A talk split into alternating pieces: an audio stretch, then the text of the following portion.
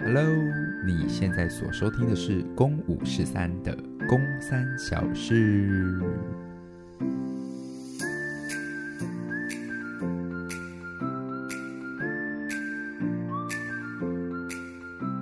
哎，转眼间是不是就到十二月了？现在录音的时间是十一月二十八号的晚上，上架的时候其实就是十二月份了啦。但今天要来跟大家聊聊十一月这个月份在呃我的生活当中发生了什么事。那我是谁呢？听我的声音大家就知道。Hello，我是公啊。转眼的好快哦，一下子的时间我们竟然就到十二月，我们就即将要跟这一个年份说再见了。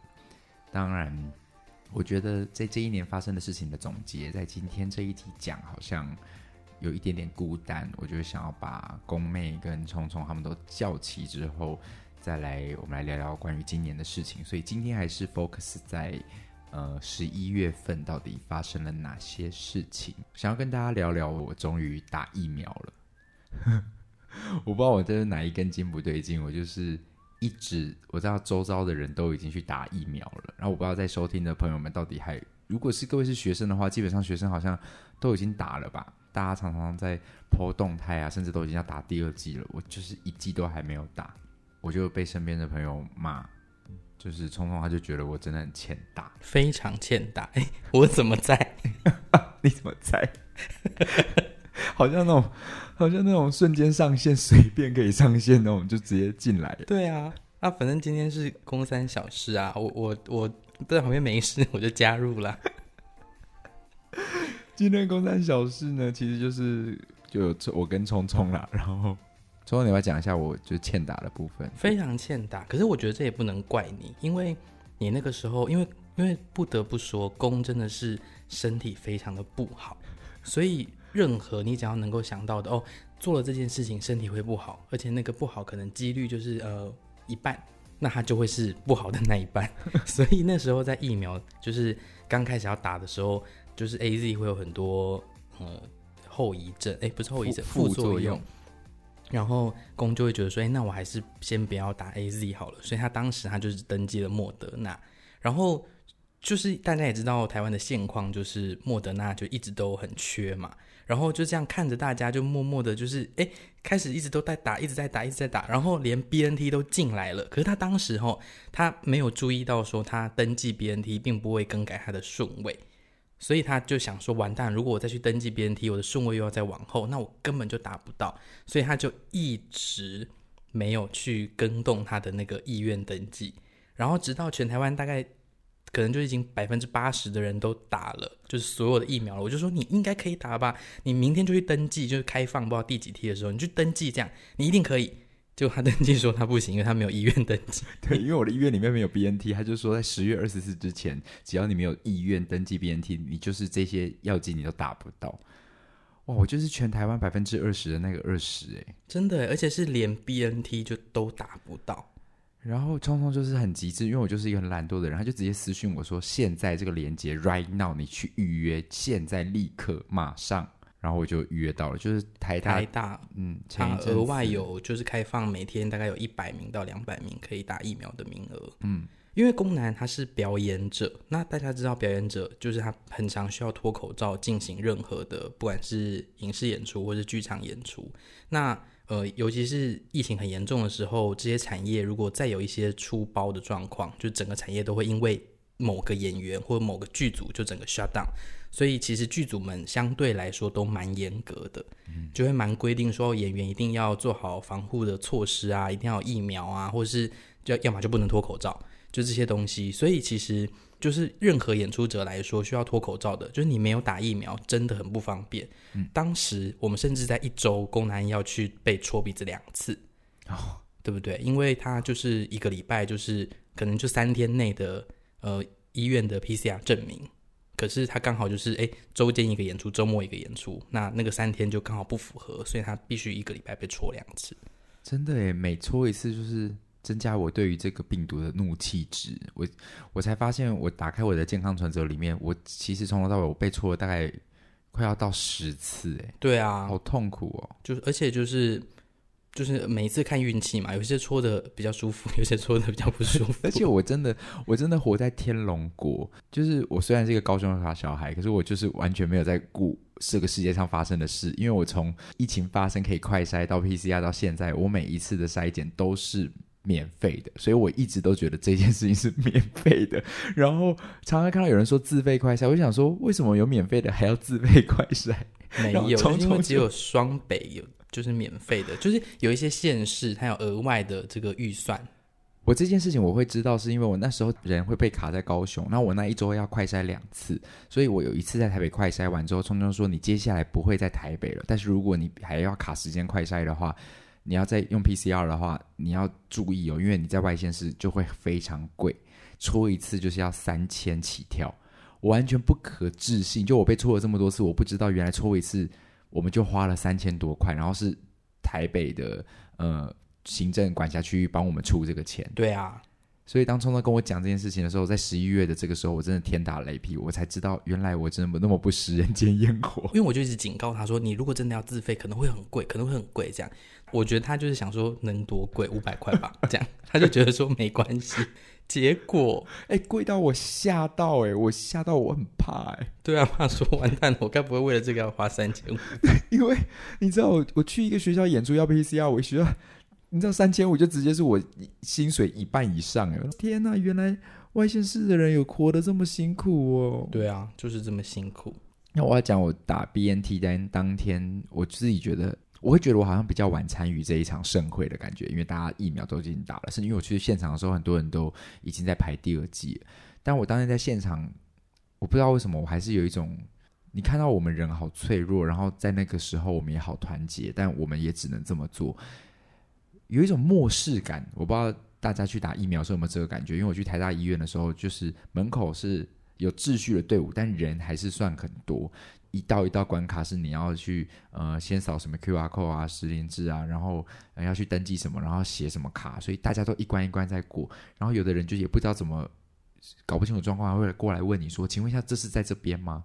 那是有秩序的，但是不知道为什么就会有一种不知道大家在看电影的时候有没有看过那种，你知道在末日的情况下，大家在领资源或要抢配，对，在分配这件事。虽然在当天你知道疫苗不是大家用抢的，你不是。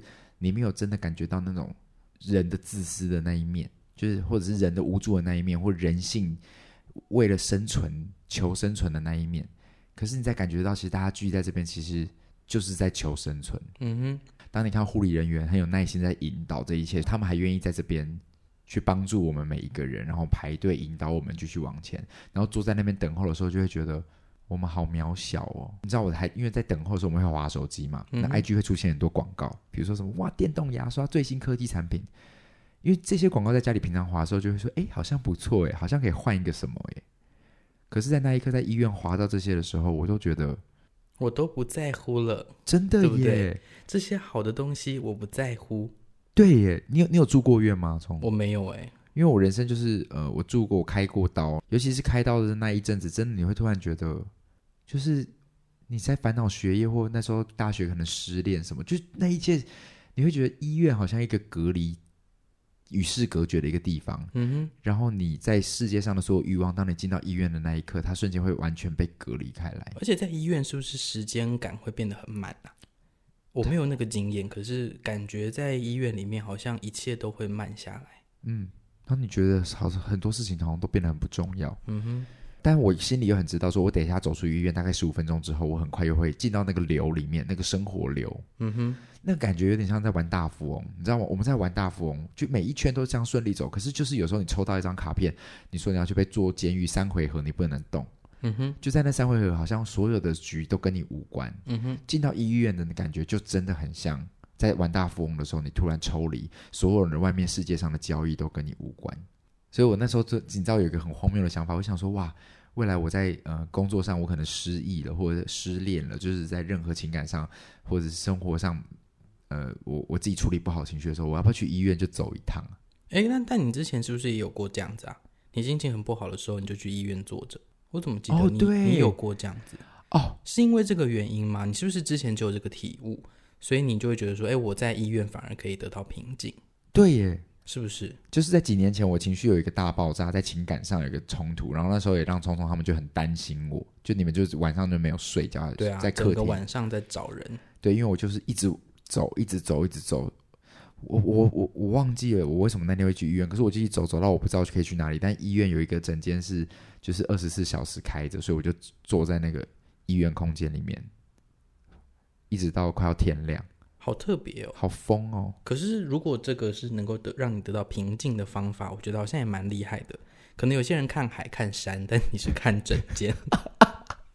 等一下，这个蛮好笑。对啊，好特别的一个人哦。但你去打疫苗的时候，你有这种漠视感吗？其实不会耶，哦、因为我不是在大医院打了，哦、所以如果在小诊所打，那感觉就是一般的预防针这样。然后就没有什么。对啊。还是我自己这个人，他也就是太感性，也有可能啊。然后你真的又是台湾最后几个打的人，看最后打屁事，啊。对呀，啊，你就是最后哦，可能就是倒数第三个，怎么特别有感触吗？对啊，白目哦，终于到我了。但我就很意外，我也以为就是从头到尾一点感觉都没有哎，本来就是啊。但是 BNT 第二季等着吧，真的假的吗？因为它是 mRNA 的疫苗，什么意思？你知道我，我觉得聪聪他们那天有几个形容，就是聪聪在跟我们形容 BNT 运作跟 A E C 还有莫德纳的运作，他们用一个非常可爱的形容方式，我觉得很可爱。对啊，就是其实这是网络上看到的，嗯、就有人要解释各个疫苗不同的，就是。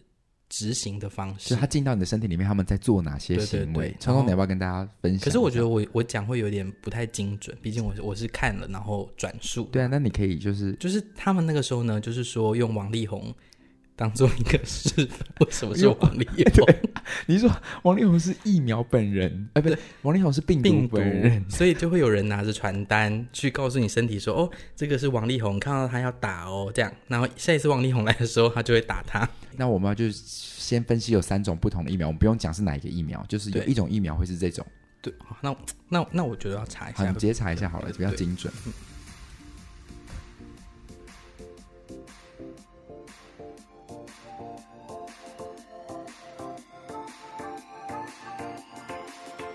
OK，各位一定不知道，我们刚刚就是，呃，聪聪说他去查一下好了，到现在我们整整查了半个小时，只为了查出 到底是谁，到底那个疫苗的举例是什么？结果，结果不是王力宏，我们要先跟王力宏道歉一下，对不起，王力宏，其实是金城武，但是为什么是金城？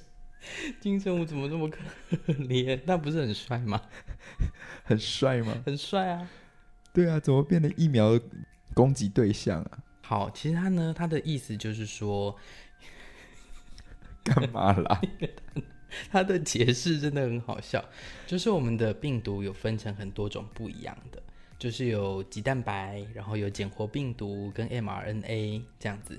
那减活病毒呢，就是说你可以把金城武弄成明金城。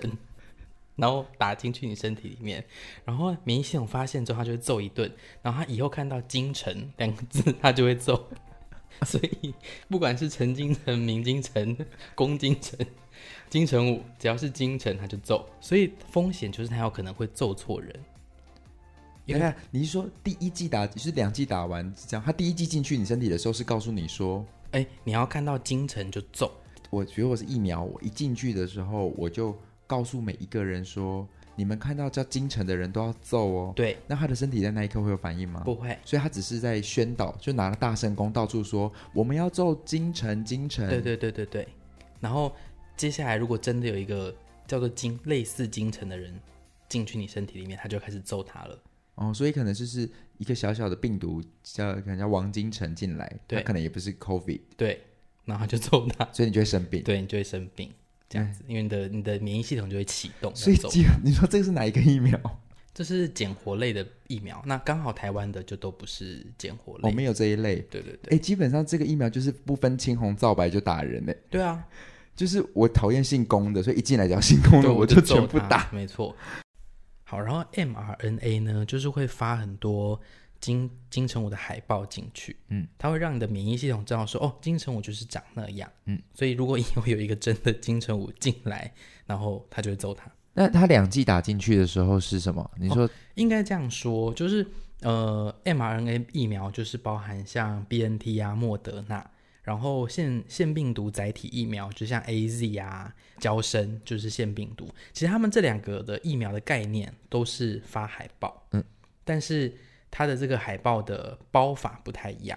有一个呢，就是说，哎，我就把这个秘技，就是哦，这个金城武的海报呢，放在某个锦囊当中，嗯，然后制造出很多不同的金城武的头。那另外一种呢，它可能就是用，就等于说它的载体不太一样。嗯，呃，mRNA 呢，就是用一个纳米的微粒包着这个海报胶囊，就是可能有一个胶囊进去，很多胶囊进去，然后里面都有一张小海报。对对对对对，啊、很多扭蛋啦。对对对对对对，很多扭蛋打进你的身体里。对，然后腺病毒它就是用腺病毒的这种扭蛋去包这个海报，嗯、所以为什么 AZ 打了第一剂会比较不舒服？是因为 AZ 它本身就是一个病毒。嗯，所以它打到你身体里面，你就会有一些激烈的反应。所以 A Z 本身打进去，并没有用扭蛋包装。哦，可以这样说。一打进去的时候，他就已经是把那个公仔打进去了。对对对对。所以你会遇到公仔本人。哦，是吗？对，我觉得这样你这样解释是对的。然后你说另外一个那个什么？就是 mRNA，就你打打 BNT 这种啊，哦，就是它是打一个扭蛋，然后扭蛋进去，它也不是真的有公仔，是里面是一张小海报，是公仔的图案。对，可是它它就是你进去之后，它你的那个外面的那个公仔那个扭蛋，嗯，会被溶解，它就不见。所以下次遇到海报，对对对，然后海报里面会说，哎，会有这个公仔长这样哦。对对对，然后下次再打进去的时候，你身体已经知道这个东西了，嗯，所以当这个你外面这个扭蛋壳溶掉之后，嗯，你的身体就会对这个。里面的内容物有很强烈的反应，所以你意思是说，即便第二次打进来的还是扭蛋的海报，但是他们就会很生气的撕掉海报，撕烂这些海报，然后情绪控管有多差？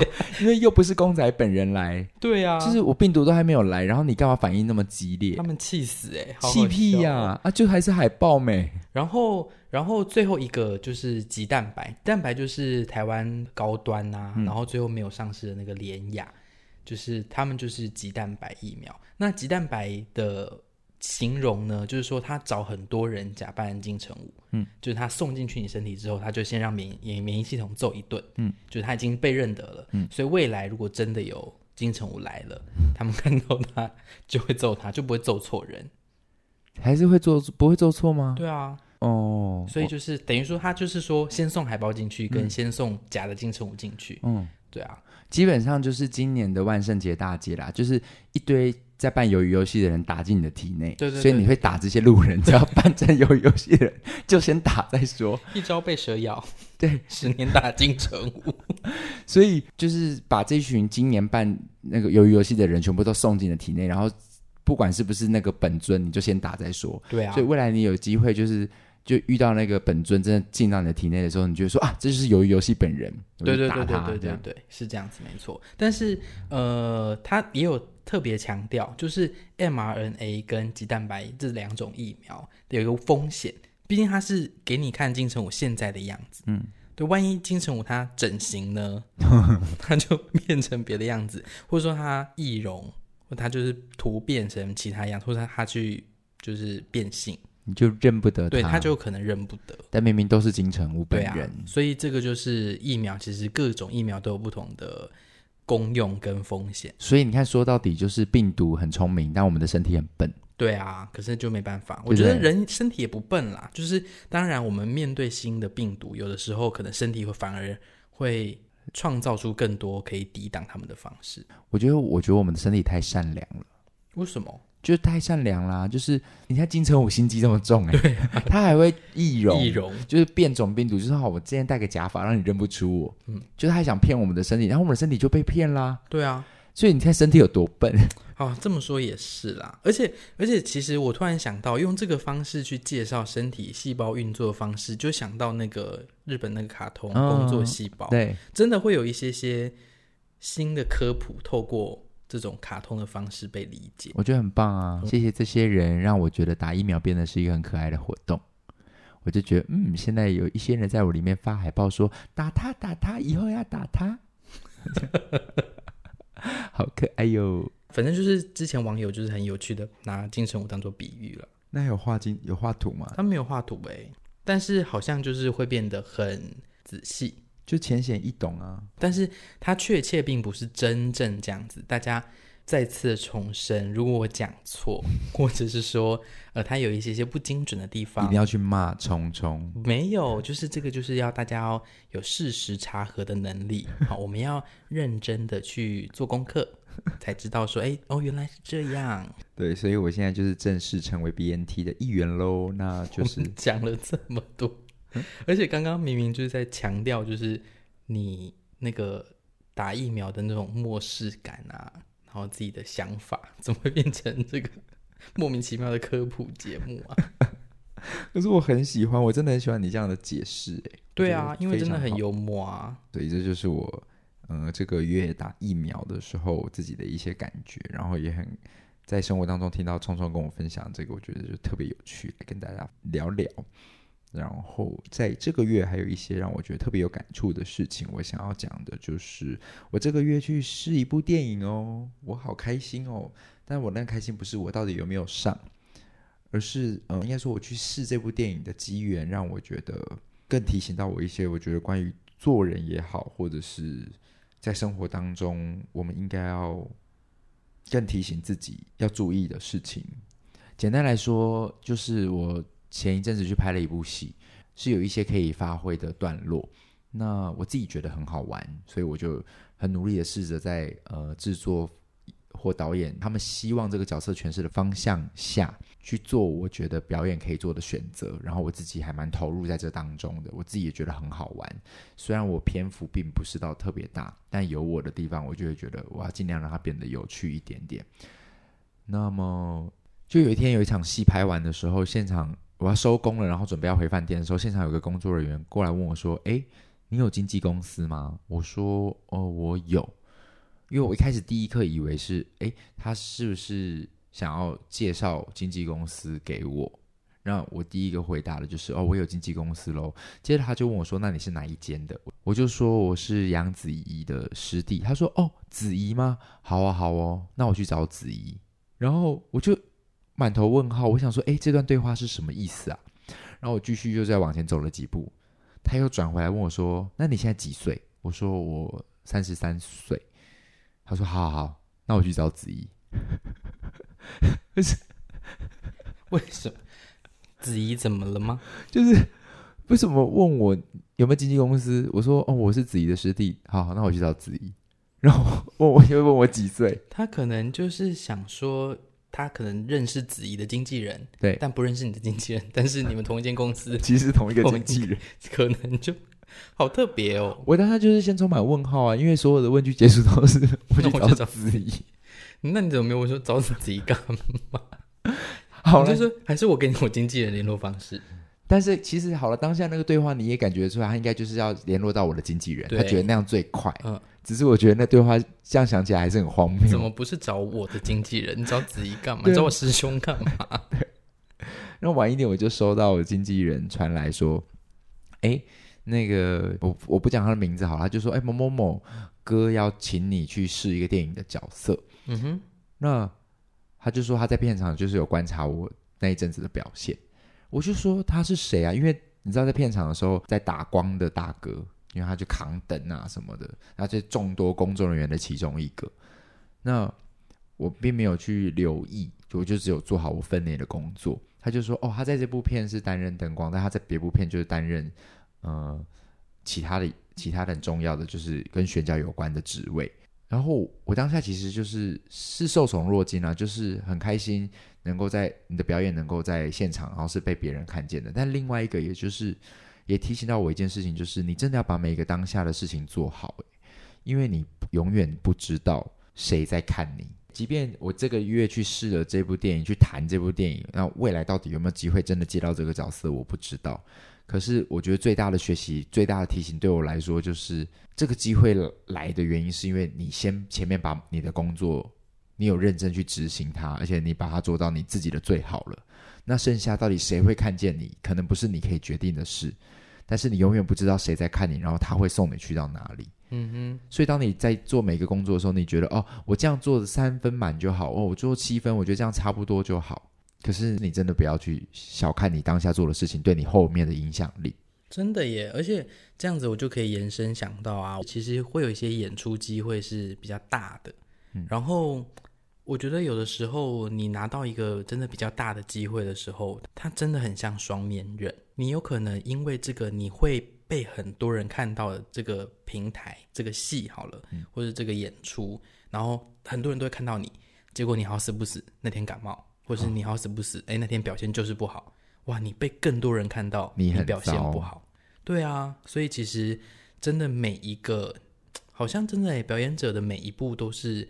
被看在眼里的，哎，也不要说表演者啊，其实每个人都是，只是说表演者，你可能刚好在某个特殊场合，你要特别厉害的时候，万一你表现不好，别人就会直接用你当下的那个表现去定义你，嗯，哦，其实你就是一个不好的演员，那你真的要洗刷这个冤屈，可能就要花好多时候。而且有没有发现，有一些电影情节，可能在生活当中，你今天有个很重要的会议要开，嗯哼，然后你在路上的时候遇到一个路人，然后他可能擦撞到你。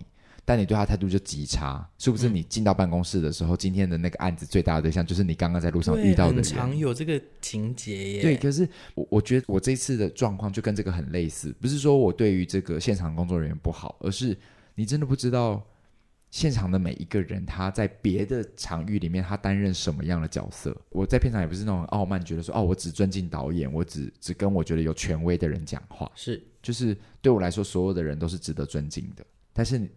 真的是在一片所有的，我们可能认为你认为有未接的地方，好像觉得现片现场导演最大，或者是呃制作人最大。当你把这种位阶放很高的时候，你可能无形当中你看不起了一些人的时候，你怎么知道你放位阶的那些位置的人他在到底是谁？对，所以这些东西其实非常提醒，我觉得我自己或者是任何一个你在你的领域上面，你在生活当中，你其实真的是。你真的对人要非常友善，嗯，社会慰藉这件事情，我觉得很难免，我们好像会不由自主的很尊敬某一些好像看起来有权势的人，好像很本能的一种社会慰藉，我们被这个社会豢养会有的一种价值。可是你到底有没有被他带着走，这是另外一件事了。嗯哼，就他可能在我们的血液里面很本能。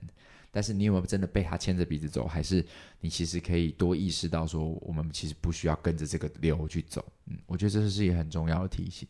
所以，即便我是不知道这个电影角色最后有没有选到我，但是我其实很感激，非常感激这位这位哥，就是他愿意给我这个机会，让我去碰碰导演，聊聊天。然后我也很感谢在片场的我自己，就是我有把我自己该做的工作做好。所以共勉之，也分享给其他正在收听《公三小事》的你们。不论你现在在做什么事情，请你用你百分之一百的力气。嗯，那你不继续讲？这个月好，我们继续来聊聊。这个月还有啊，这个月还有发生一个非常小的事情，但我自己觉得很讶异。就是我一直以来，我都有去，我大概最近一两年吧，就有去喜欢看矿石水晶的习惯。我住在新北嘛，所以离新庄非常的近。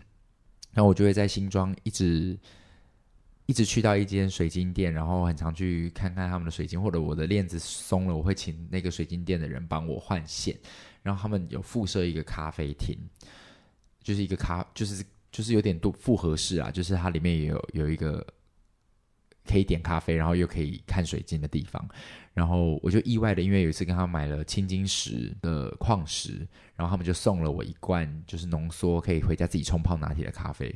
那我喝了之后我就爱上，我就说哇哇，原来可以在家里自己冲拿铁，而且可以泡那么好喝，你只要稀释它就好。于是我就开始跟他们有买咖啡的习惯，就越来越常互动聊天。直到有一天我又再去买浓缩咖啡的时候，那个店员就直接跟我说：“诶，我前两天回到家在整理书的时候，我才发现我有买你的书哎。”我就觉得，嗯，那他怎么发现你就是这个功能安的啊？他们之前送我咖啡的时候，我会在我的那个 IG 上面打卡，就感谢 tag 他们。对，我就因为他们免费送我，是，就你也帮忙分享，然后可能就知道我叫功能安。嗯哼嗯哼。然后他又看到我常常可能 po 一些哦，我去演讲或我的书的资讯，然后他那天就觉得这好眼熟，然后回家就翻书柜，才发现哎，他之前买过这本书。那他有看吗？他好像还没看。那干嘛买？干嘛那么呛？不是啊，很多人就是，是你也会这样吧？我会啦，我会。那你呛屁呀？就是买了然后摆着。对啊，有时候就想说之后有空再看啊。书柜很满，然后根本都没看，对不对？可是我真的已经会尽量减少我这个行为了。好了，我不要批判这件事情。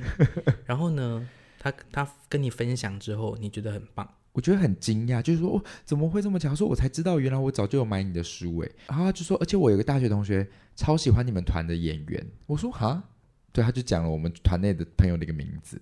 我想说哇，原来世界这么小诶。然后后来也发现哦，他的大学同学其实真的就是剧团的粉丝，粉丝就是很常来看剧团的戏。对对对，其实我们大家都认识。对对对，所以一讲就想说哦。然后就因为这样子聊开，就说哦，所以他就在台中场的时候，特地从台北带了一群朋友下来看我的《地球人遇见小王》。我觉得这个很有心呢，就他特别从台北下来耶。因为我还问他说，我明明一月就要在台北演，那你们为什么不一月再来看？那为什么？他说他们不想等。哦，好好赞哦。对啊，不枉费你在那边买好多矿石。所以这是一种商业模式操作。对啊，这又是一个合作，商业合作。所以下次在看水晶的时候，就会说，嗯，这一串，他就说，哎，你觉得这一串这个这个白水晶怎么样？我就说很漂亮了，但是我觉得价格有一点点。他就说，嗯，没关系啦。但是上次去台中这样子油钱，哇 哇，结果是你被勒索。对，等一下，如果有咖啡厅的伙伴们在收听的话，这只是纯属我跟 聪聪的心机小剧场。没错，宫男就常常会这样想。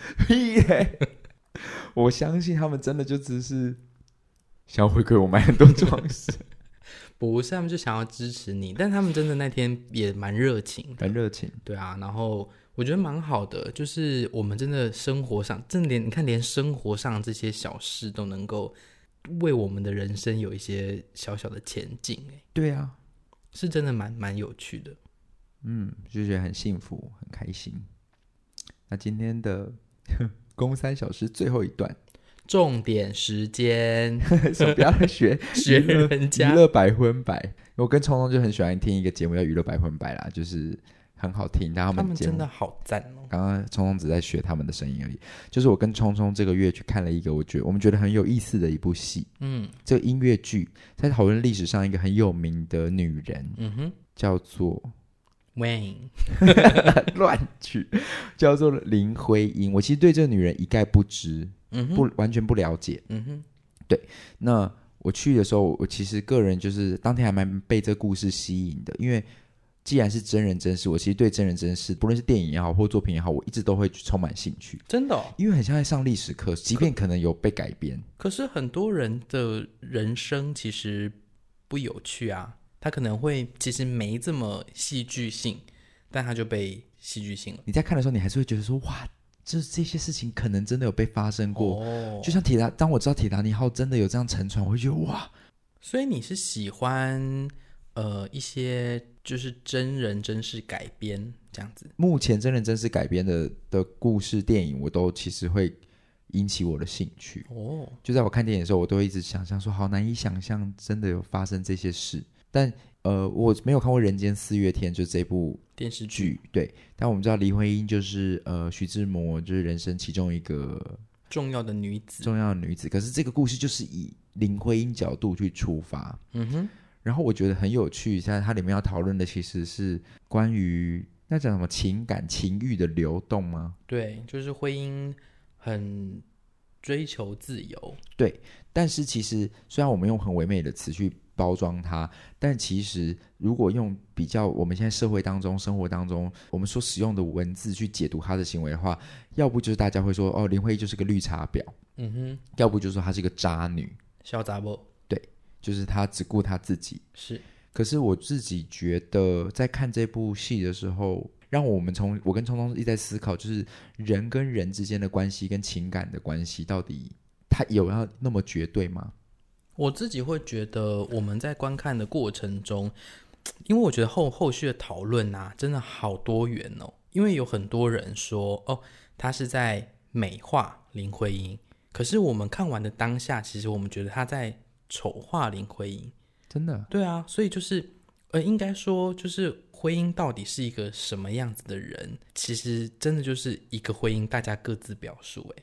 真的，对啊，所以尽管我们现在看到的婚姻，就是我们我们解读到的婚姻是这样，可是大家真的对于他实际上的这些事情也好，或是他在戏剧当中被呈现的样貌，真的有太多被解读的可能。但我们要不要简单解释一下林徽因，就是她在里面的情感关系状况？嗯，就是徽因其实是一个崇崇尚自由的人。我以为你要说徽因是个丑女，因为你看有一个“崇”开头。不是，是崇尚自由的女生。那她一开始的时候，她真正的老公呢叫做梁思成。那她一开始就是呃，在剧中她呈现出来的就是她其实一开始并没有要跟思成在一起。嗯，她只是呃觉得他不排斥。可是他跟思成在见面的那一天呢，就有一个 deal，就是。我是自由的人，如果你愿意让我自由，我可以跟你结婚。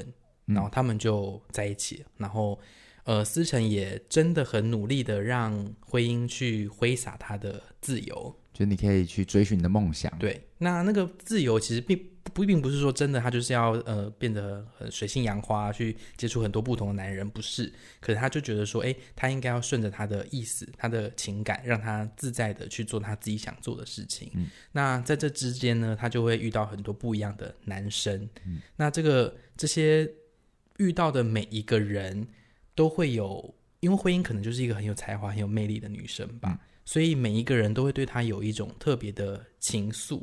那他到底有没有真的怎么样？其实是外人不得而知的，毕竟那是他的私事。可是就旁人或是被记录下来的，我们可以看到，就是这个这个女子，她就是周旋在很多男生之间。那那些周旋，并不是就是刚刚讲的，她并不是真的就是哦，一定会有怎么样怎么样。可是你就会看到，她是很自在的，在每个男生之间流转着。嗯，最后最后，其实就是因为他的这个个性，或是因为他做的这些事情，他也引来了他的好朋友的不解，或甚至是他的老公思成，其实有一度是非常痛苦的。嗯，因为他会觉得说，我这么爱你，那你为什么不能够相对应的回报我呢？可是后来思成在剧中就有一个很大的反转，他理解了这才是他爱的女人，所以他在剧中最后就是决定说，好，那我们就是伙伴。我们会一起走到为了人生的最终点，可是，呃，我们就是伙伴关系。然后他接受林徽因不是最爱的，最爱的不是他。对对对对，因为林徽因其实，呃，在剧中我们看到的，就是他人生最爱的男子是徐志摩。尤其志摩最后又因为他坠机身亡，嗯，他就所以那个情感，我觉得可能很特别吧，在他心里留下一个很难被取代的地位。嗯，我觉得很有趣，因为他这在。这个音乐剧的歌词在写说，呃，一个走得太前面的女人，就是他的歌词有开场的时候就在唱这句话。我就在想说，因为整个戏在一直说我们要追寻自由，要追寻自由，但我们以为那个自由可能是就不是情感上的自由，嗯、我们以为她就是被囚禁的女子，那个囚禁是说哦，这个思想很不开放，但后来发现其实也真的就是思想不开放，嗯，可是这个思想不开放好像。到现代、当代都还是这个状态。对，因为呃，如果我们今天看的是一个可能关于讲同志的音乐剧，在讲说哦，那个年代同志完全是不能被接受，他们如何遭遇到霸凌。如果我们看到的是十呃五十年前的那个环境的故事，嗯、我们在现现场的剧场只会觉得说哦，这个离我们好遥远哦。嗯哼，因为现在的社会环境就不是这样。是，可是很有趣是林徽因的这一样在戏里面的价值观。我觉得，即便到现在，所以那是怎么什么民国几年的事情？就是呃，民国二十二年到五十五年这段期间啊。对啊，那么早期的事情，这个女子想做的事情，想要追寻的情感上的自由，在我们这个年代，其实都还被大众是不能接受的耶。对啊，因为就是我们有有身边有朋友，就有女生，她看完就说：“我完全不能接受林徽因这种这种人。”确实是，我觉得这个价值观真的不是大家都能够。认同的，嗯，因为我们真的在成长的过程中，就是被教导说，哎，我们要对从一而终，对啊，对伴侣忠诚，嗯，或者说，哎，我们我们爱对方就应该要给予他的全部，对。对啊，这些东西其实就是，其实我觉得真的没有对或错，嗯，然后而且大家说实在话，我觉得。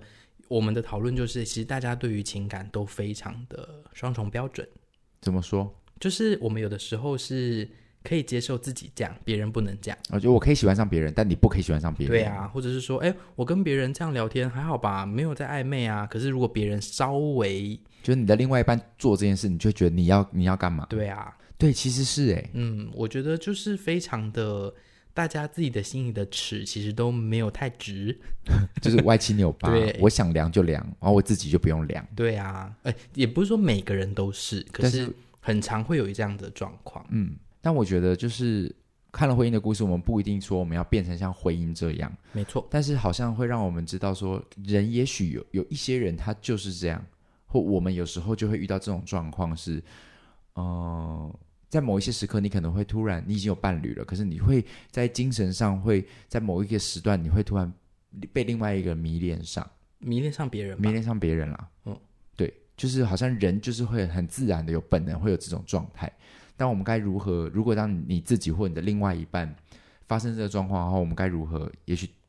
丢出来讨论吗？就是我自己会觉得说，好像比较大的问题是，当你真的喜欢上了一个别人，或是你并不是真的喜欢上，你欣赏上一个新的人，嗯，你可能会造成的是你旧有的这个对象的伤害。嗯，那我们知道，我们不应该伤害我们爱的人或爱我们的人，对，所以我觉得这个就是一个很。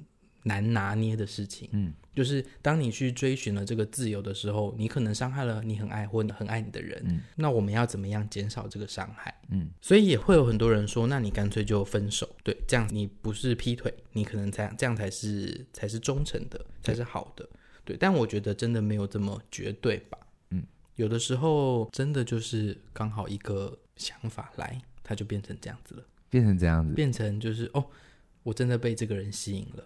嗯，对啊，那就有点糟糕。我觉得这集完蛋了，这集就是道德沦丧了一集。对啊，全部变一星，就完全不能接受冲动跟攻的讨论。这什么想法啊？糟糟透了。哦，那就是这个音乐剧，刚让我们两个讨论。应该说，看了这个音乐剧，我跟冲动开始在讨论人的人的各种状态，所以我觉得这也是其中一种状态。所以，当我们自己未来遇到的时候，我们我觉得好像可以再更放宽心一点去面对面对这件事，即便我们可能还会难过。我觉得要提醒到的，好像不是说我们要变成这样子。对啦，我们不是要叫大家变成什么道德沦丧的人哦，不是不是。我的意思是说，我们好像不用，也不用被这件事情被挟制太紧。是当你的另外一半发生的是你喜欢，你怎么会在跟我在一起的时候你喜欢上别人？你怎么可以这样？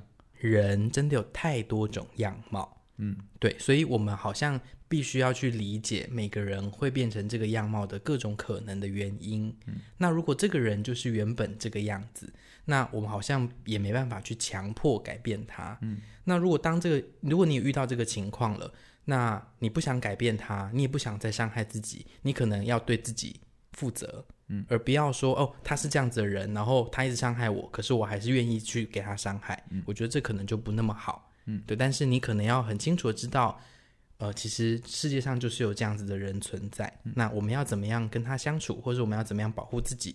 嗯，对，我觉得这好像是我们想要强调的，而不是说大家我们一起去 自由吧。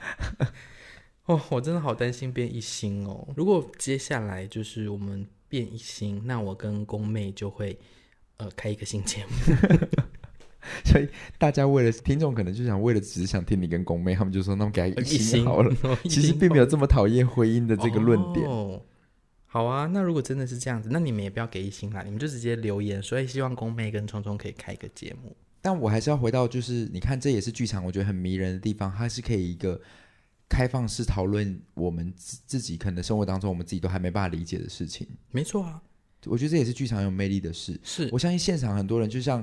他让我跟聪聪有一次回回去再思考关于情感被流动这件事情的可能性，嗯、可是也许有一些观众就是直接拒绝这个思考，他们就会觉得这真的不 OK 啊。对啊，就是说你这个女人，这个潇洒不，你可以戏啊。对啊，因为其实真的耶，如果我们用一般的道德标准去看待，我们真的会觉得她的老公思成是非常可怜，很像工具人，就是就是你为他付出这么多，可他甚至连承诺都不想给你。那该怎么办？但还是回归到一句是：干我们屁事。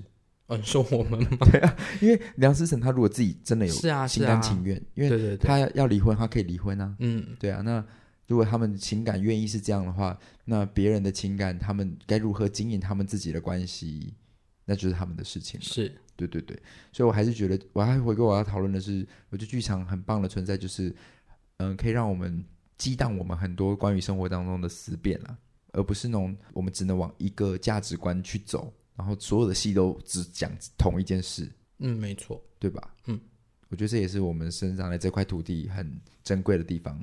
我们可以看到很多创作者想要用他们的创作去讲他们认为的价值观跟他们的想要讲的故事，即便我们可能有的人接受，有的人不接受，但我们都还可以让这件事情发生，是很美的。是啊，我觉得。我们在看，就像你在《小王子》里面常常提到的，我们在看很多剧，在看电影，在看听音乐，对，很多很多创作者在展现他们自己的内容的时候，有的时候我们真的可以回头想想这些东西代表了什么意义，嗯，跟我们生活有什么连接。嗯，就像嗯，呃《冰雪奇缘》它有很多延伸的讨论，是，然后《沉睡魔咒》它有很多的讨论，嗯，所以这些东西其实都能够帮助我们去。想想看，真的可能不仅仅只是娱乐而已，嗯，但有些真的就只是纯粹的娱乐，爽，像是什么？嗯，色情片，色情片是指娱乐吧，没有什么意义吧？嗯，就是色情片还要说哦，这个这个意义，创作者的意义，爽。爽啊，就是爽片啊，色情片就是彻彻底底的爽片。这一集绝对要变成儿童不宜，哪会啊？色情片还好吧？好担心大家自己去，就是小朋友去 Google 这样。嗯，我就不相，我不相信你听到我们的节目才会去知道什么叫色情片。说不定啊，色情片呢，就是很多颜色色色的片。我不想聊了，黄、绿、蓝、红。就是这个月的公三小事，就跟大家聊一聊，就是近期在这个月当中，我们呃我发生的一些事情，然后很开心，就是。中途杀来了冲冲，就我录到一半的时候，他突然说我也要录，他就进来了。这样，你说在大概第三分钟的时候，就手刀从你家冲到我家，哇，好好辛苦哦！你应该是感应到说，我觉得有人在录音。没错，想说上一次那一集怎么会没有我呢？我就杀来了。所以这礼拜有我们两个。好啊，那最后呢，我想要做个宣传。好，就我来是为了宣传，我是特别来宾吗？我要宣传的呢，就是呃，耀眼剧团。在那个十二月中的时候，宫南有参与那个《劝世三姐妹》的线上疫情特别版的演出。对，你要不要介绍一下这个作品啊？这个作品就是今年在网络上讨论声浪非常高的一部作品，因为因为有国骂，国骂，嗯，你骂了什么？不是我啊，哦，不是你骂的，但不是我啊，就是我们的女主角，就是。嗯、呃，我们剧团团员他饰演的女主角宋国珍，她在歌，她在这部戏的开场第一首歌呢，她就直接飙出了非常难听的脏话。嗯哼。然后，当我们的导演、我们的团长把这个呃影片放到网络上的时候，就被疯传，然后就造成了非常多的人呃有正面的支持，也有反面的声音，就认为在国家剧院不能够国家级的场馆不能够有这样子的表演。所以当时其实有非常多的论证。对。就是嗯，因为这条线这个故事其实分成两个支线了，就是一个就是说国家级场馆到底能不能有这样子的表演，实际上是不是低俗的，这是讨论一。讨论二就是呃剧团真的犯了一个错哦，真的不小心把一个真实的地址公布出去，那这个东西其实蛮多人不能接受的。嗯，呃，最后最后就是呃剧团的团长跟这个被公布地址的呃家人们，就是有。好好的致歉，然后有做一个收尾这样子。嗯、那如果就是这个部分他们已经就是已经解决了，好像就跟外面的人无关了啦。对，所以外面的人其实再怎么吵，好像就就都跟这两个对象，就是剧团跟这家人没有什么直接的关系。但是我觉得还是要回归到我想要跟。我我觉得还是要回归到这些网络上的人，其实他们都只看了片段就定义了这整部戏。是啊，对啊，我们就是根本还不了解这个剧情最后的发展到底是什么，他们就只有针对说怎么可以在国家级的场馆讲这么难听的字眼。但对我来说，就是我也觉得这是这片土地最珍贵的地方，是我们的剧场。可以容可以讲的是生活当中各个市井小民会发生的故事，所以生活当中不是每一天的人都吃高级牛排，然后呃非常优雅跟端庄。生活上你在路上就是会真实遇到这样子的人，而这样子的人的故事，难道不值得我们去了解吗？没错。所以当剧团把这么甘草、这么接地气的人物，生活当中就会遇到你会觉得很粗俗的女生，那你路过她的时候，你可能觉得说这个女的。就是没家教。可是当我们在定义他没家教的时候，你怎么知道他有没有一个我们曾经没办法理解的过去？他可能没有一个我们认为的完整的家，甚至他没有得到适度的关爱跟照顾，所以导致他的人格特质在现在在两秒钟在路上经过的时候，你定义了他是一个很差劲的人。可当你了解他的时候，你才发现其实有很多原因促使他变成这样的人。那我觉得这就是作品很珍贵的地方，是我们透过一个作品，可以让我们了解我们生活当中可能没办法接触、真实接触到的人，然后让我们走出剧场的时候，能够更友善的去看待这个世界。而且那个时候有人就说：“哇，你们骂这个还叫劝世？劝什么世啊？”我就想说，如果他可以。一个一个角色，一个人，他如果可以对他爸爸讲出这么难听的脏话，但最后他跟爸爸和解，这不就是一个很劝世啊？超级劝世哎！对啊。可是你根本就不知道这个故事怎么会这样子讲呢？所以很有趣啊！就是我觉得谩骂的这些人都是还不理解一件事情的样貌就已经下结论的人。嗯，对，所以就更值得我觉得我们在剧场里面我们想要做的事情就是让我们去理解更多人。嗯，那这个版本就是。呃，因为疫情的关系，所以我们当时呃剧团的大家就在嗯自己的家中，然后在排练场，嗯，然后用非常非常个人的方式，然后完成了这一个其实是蛮困难的制作。哎，对啊，就是我们等于独剧，然后把它放在了。放在网络上，其实有点像去年疫情大爆发的时候，很多百老汇音乐剧演员他们被困在家，嗯哼，他们就直接集结起来，在家里开始独剧，然后唱音乐剧。嗯，但是剧团又不是单纯的只是用这样子的形式，我们放了非常多的巧思，对，然后把所有的歌曲全部都完整的保留，嗯，但是用不一样的方式，呃，把这一个故事呈现给大家。但是它是一个非常特别的版本，就是呃，我在里面担任的是说书人的角色。我觉得可以这样解释，就是如果你对《劝世三姐妹》有兴趣，你也没看过独剧的版本，你可以来听宫能安说这个故事。哦，对耶，对不对？